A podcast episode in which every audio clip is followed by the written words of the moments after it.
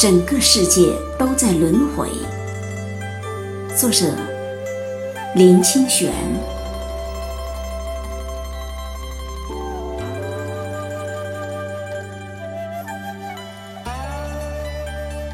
轮回的不只是人，整个世界都在轮回。我们看不见云了，不表示云消失了，是因为云离开我们的视线。我们看不见月亮，不表示没有月亮，而是它远行到背面去了。同样的，我们的船一开动。两岸的风景就随着移动，世界的一切也就这样了。人的一生就像行船，出发靠岸，船本性是不变的，但岸在变，风景经历就随之不同了。在生死轮转的海岸，我们惜别，但不能不别。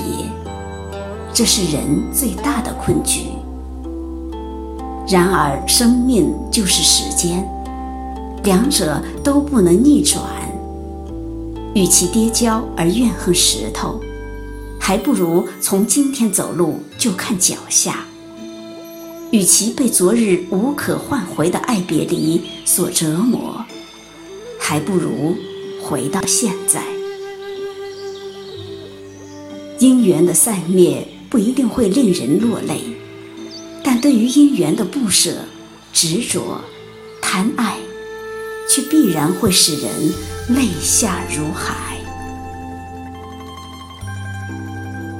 我们哭着来到这个世界，扮演了种种不同的角色，演出种种虚假的剧本，最后又哭着离开这世界。奔波的岁月，一站又一站的旅途，在动荡与流离中，只要反观自心，自尽其意，就定了，静了，安了。每天的睡去是旅程的一个终站，每天的醒来是旅程的一个起点。一扇晴窗。在面对时空的流变时，飞进来春花，就有春花；飘进来萤火，就有萤火；传进秋声，就来了秋声；亲近冬寒，就有冬寒；闯进来情爱，就有情爱；刺进来忧伤，就有忧伤。一任什么事物到了我们的晴窗。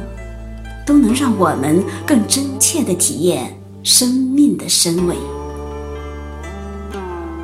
对于一个不相干的、不了解的事情，所有的言说都是自心的显现与投射。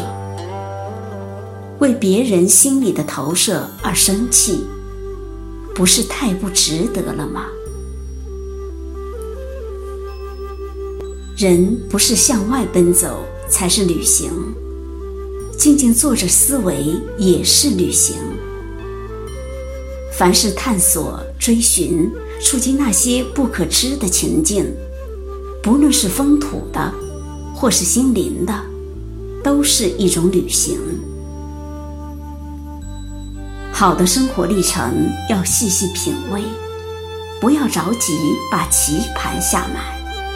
也不要匆忙的走人生之路。